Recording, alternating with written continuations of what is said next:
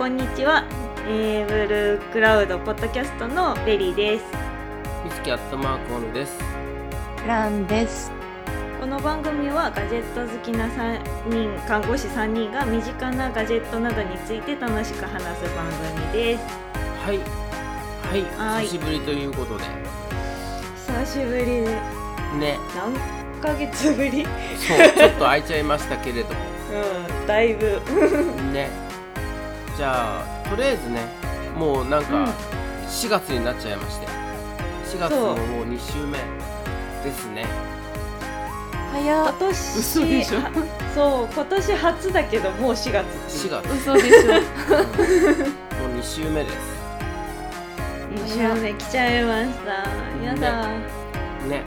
ということで、今回は、今回は、新年度。新年度についてというか新年度で何かこう 変わったこととかあとは何かねいい情報。そのそうあの新入職の人とか、まあ、新しい年あのうん。年度うん。始まりについて、なんかこうおのおの思ってることとかこういうのやっといた方がいいよっていうようななんかことを話していけたらなとはい。思ってます。うねなんかあります？いろいろあるけどね新年度やっとかないといけないこととか、でも、うんうんなんかさこう自分がこう看護師の1年目とかで最初のこの4月とかってもう全然緊張感が抜けきらなくてまだ全然毎日いろんなことを教えられるんだけど教わるんだけど何も頭に入っていかない時期だったね。うんうんうんうんなんかシャドーイングしてもえ何をこれから見ていいんだっけなっていうのめっちゃなってました。うんうんうんうんほんとそんな時期でしたね。なんかうんだからなんか頭がもう沸騰しちゃいそうなぐらいなんかいっぱいいっぱいいっぱいでしたねうんうんうんなんかそうだねなんかその頃ってなんか勉強しないといけないなってやっぱ自分なりに思ってたんだけど本当何から勉強していいかがさっぱり分からずみたいな。うんうん。うん、でも勉強しないとなと思ってて結構家家で勉強するよりも家に帰る途中のカフェとかで勉強してでそこから家に帰るっていう続けてた時期がありましたね。うんうんうん。うん。どどうです？勉強しなかったですね。おすげえ。多分。すげえ。疲れすぎて疲れすぎてなんかなんだろうな。社会人に初めてなるわけですよ。私は。あの一応現役だったので、うんうんうんうん。だから学生からあの新社会人になるってなってこれほど疲れると思ってなくてなんかまあね。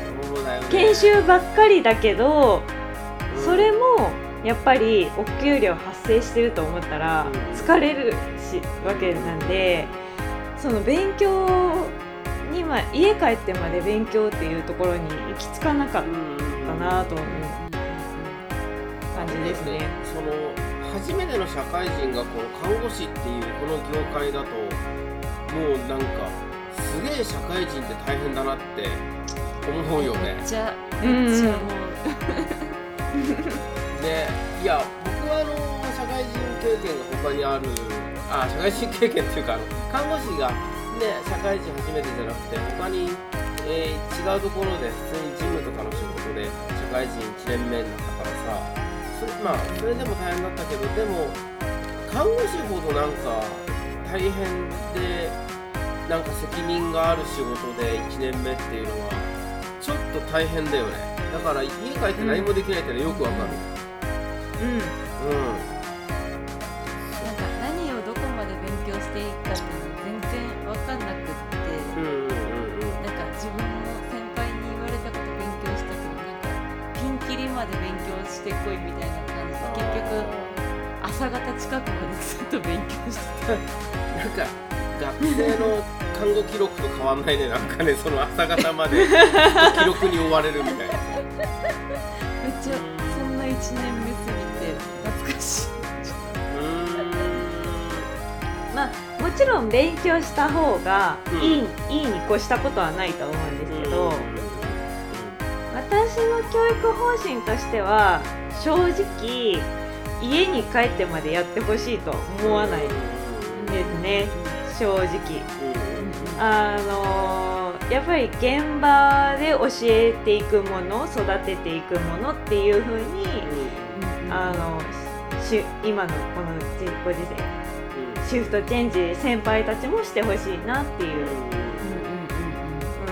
ん。まあ自分で反省するところはもちろん反省できるところはした方がいいとあの時間配分とかそういうのは、ま、学んでいったりとかあのいろんなことを学んでいちょっと振り返りっていうのはした方がいいとは思うけどそれも時間内にやるのが今のそうね。こう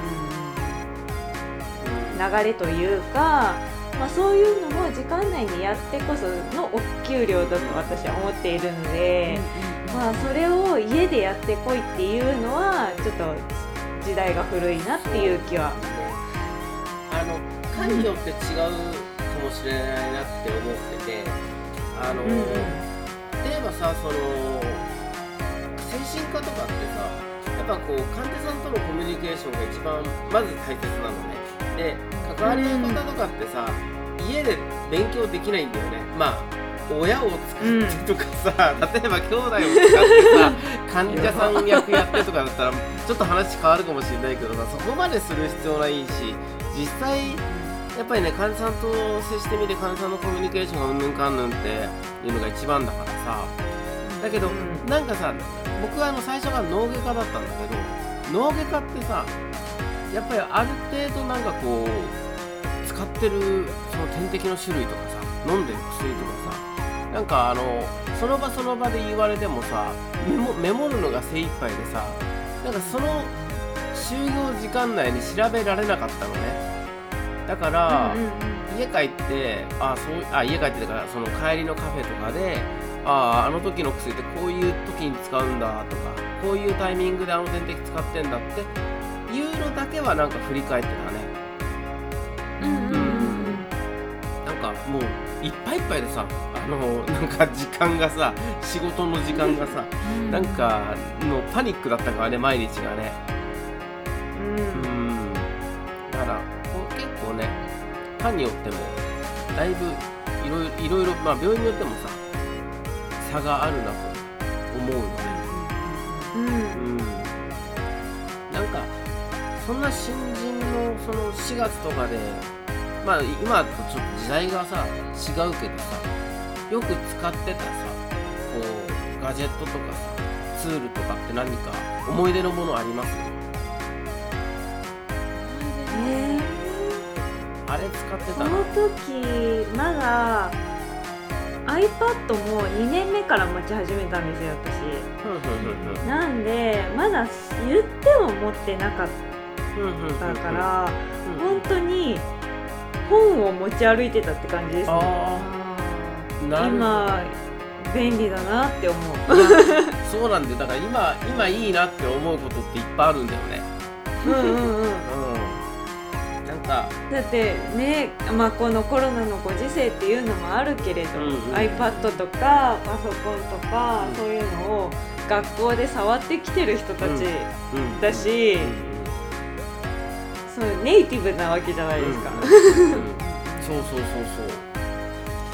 そう思うと私本当に1年目から iPad ととりあえず iPhone をずっと片手にうんうんうん。うんなんか調べ物したりっていうのをしてました。なんかだからフランちゃんの場合は要するにどこでももう情報が得られる環境から始まってるじゃん、なんかこんな話をするの前だけど昔はフリー w i f i とかもなくてさ、あのーテザリングでなんとかつなぐっていうのがまあ主流だった時代があってだからパソコンを外で使おうとしたってなんかその特に情報を得られるわけでもなくこう文章を作るぐらいだった時が結構あってね。でそういう時に僕1年目だったんだよね。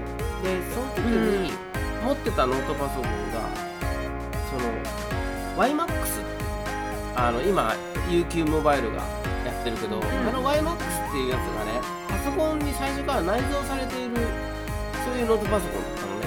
だからどこでもネット環境があってそれはなんかすごく便利だった。まだそんなにこんなにもなんかあのね 5G だなんだかんだでさそんな高速通信とかもできない時代に外でネットができるっていうだけでも結構便利ですごなんかすごくてなんかそれをねいつも薬調べたりとか点滴調べたりとかで使ってたね。うん。だって看護学校の時まだ 3G だった気がする。あ違ったかな。あいや、うん。ありえるありえる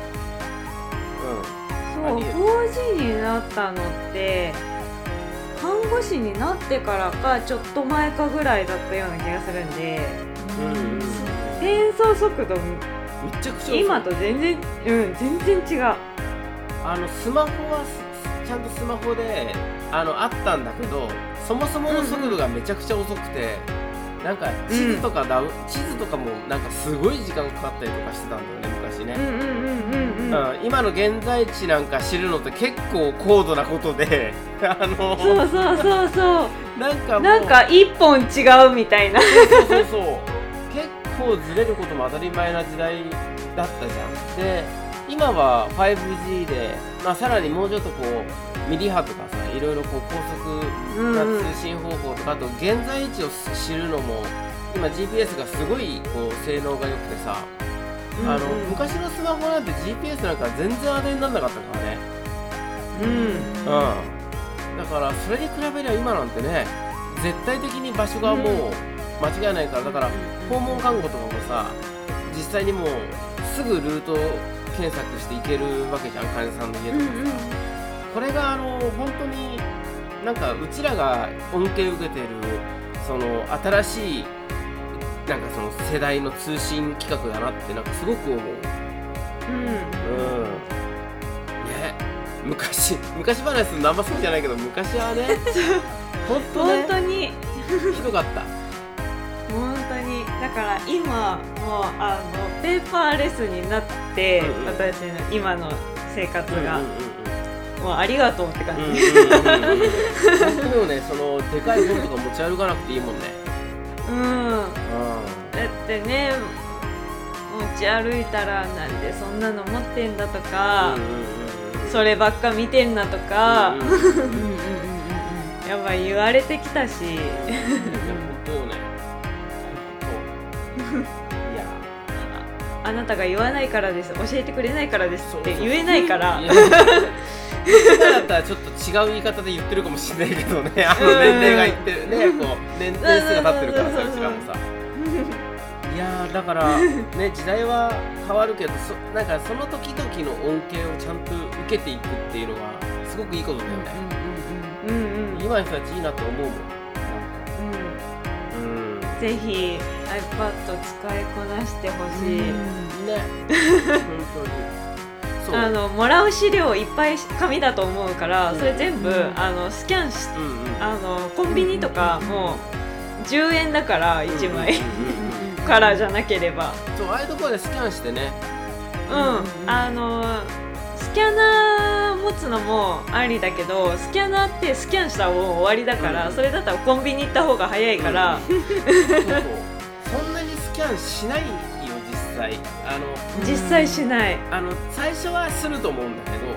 そう大量にするんだけど最初。そのであちょっと出費。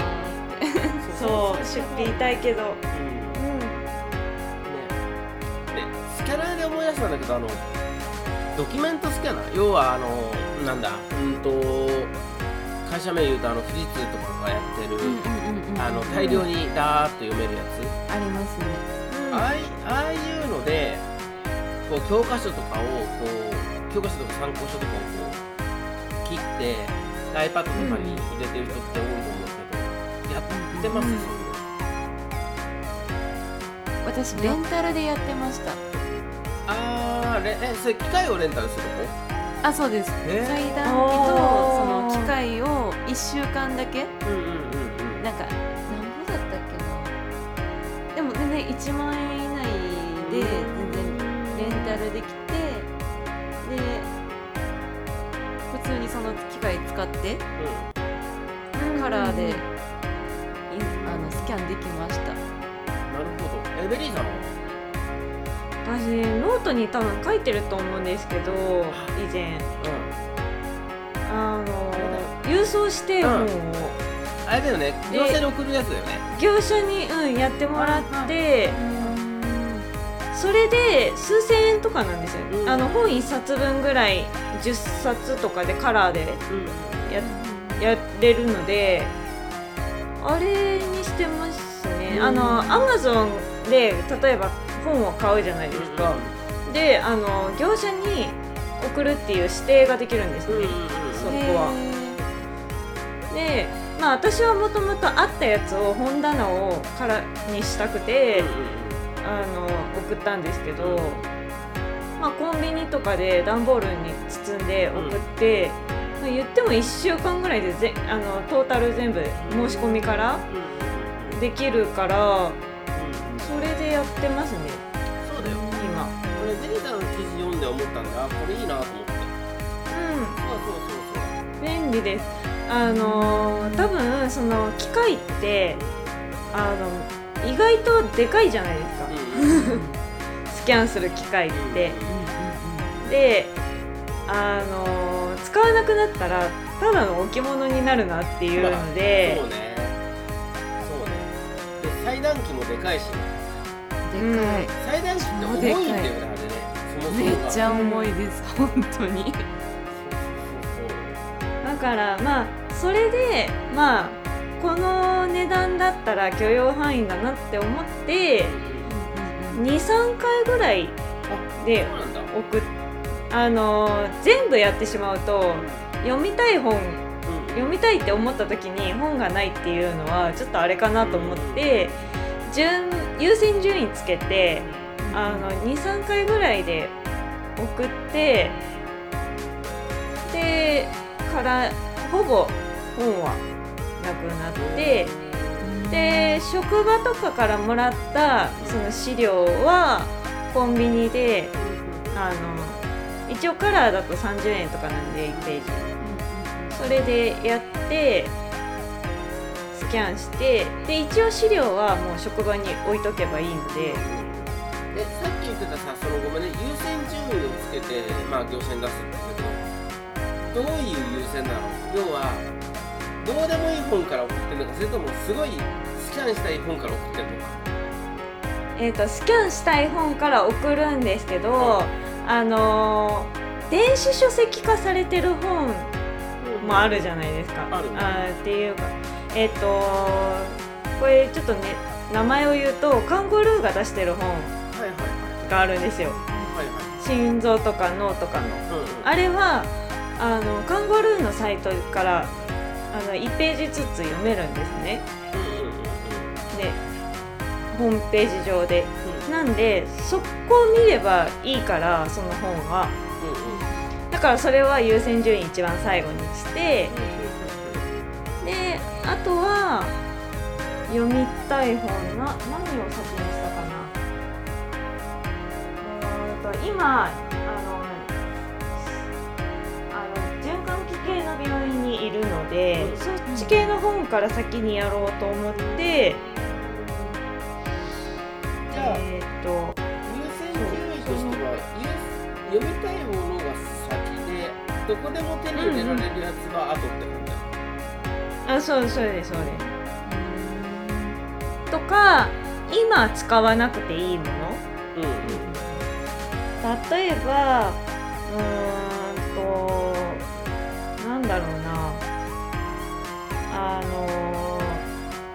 がんの本とかも私持ってるんですよ。何冊か。2冊ぐらい。そういうのは最後にしたり。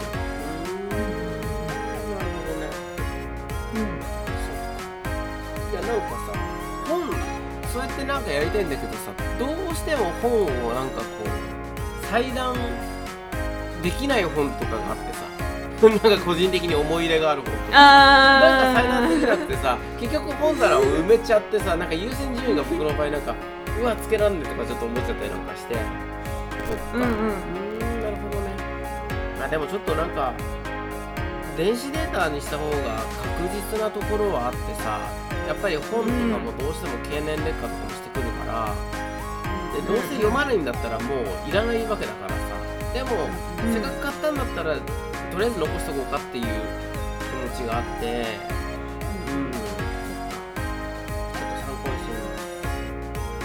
雑誌系は捨ててますね、あなるほど。ねあの新しい情報がどんどん入ってくる本だから雑誌系はもうあのスキャンせずにうんうんうん読んでもう1年とか2年とかで捨てるっていうふうにしてるんです。なるほどね、まあ、新しい情報をどんどんアップデートされるものに関してはね持っとく必要は正直ないよね。うん、うん、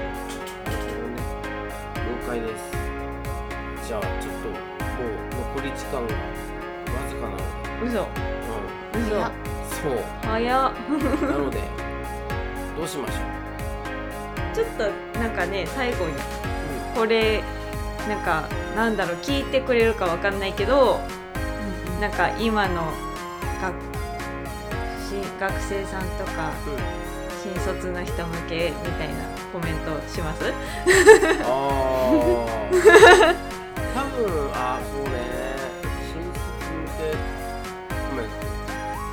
まああれだよね自分の好きなデバイスとかガジェットで学んだりすると楽しいよねって思うし、うんなんかうん息抜きしつつも何かご褒美に何か買ったりとかしてもいいんじゃないかなっては僕は思いますね。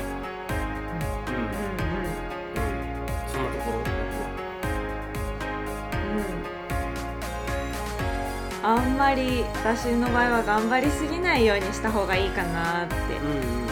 思ってて、なんかこう新しいなんかこう場所に行ったりとか、なんか新しいことが始まるってなった時ってちょっと気合が入るじゃないですか、うんうん。ちょっと入りすぎると多分疲れるなと思うから、ちょっと気を抜くっていうのも大事かなって思ったりしますね。疲れるからまあらね、最初は。うん。うん、なんかさっきオンヌさんも言ってたけどご褒美なんかる。用意して初の給料はこれを買うみたいな。そうそうそうそう。そういうのいいと思うんだよね。うんうんか食べ。物とかでもいいし、うん。なんていうかな、ちょっとなんか生る活うん生活をちょっとしやすくするためのやつとかでもいいし私最近ルンバ欲しいんですよだ。ああ、いいね。そうそういうのとかでもいいなって。思いますね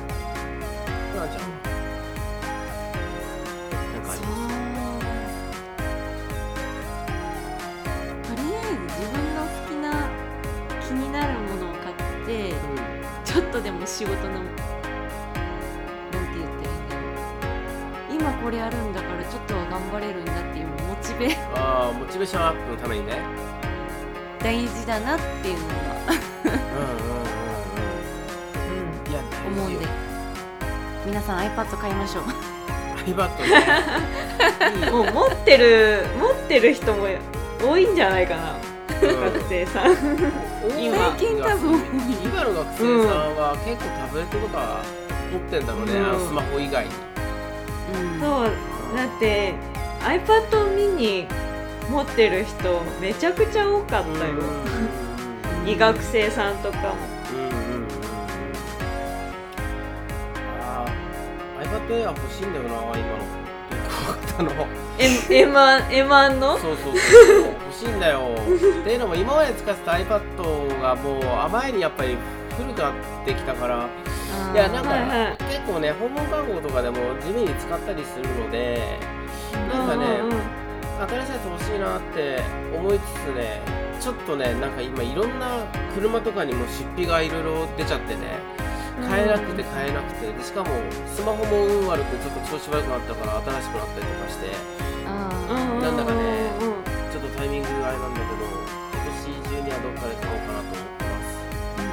エアーなんですねミニじゃなく。これねミニだとねなんかちょっとエアーエアーぐらいでちゃんとなんか仕事やってる風にしとかないといけない。ああー。ミニねちょっとねちっちゃすちっちゃいんだよ僕の環境には。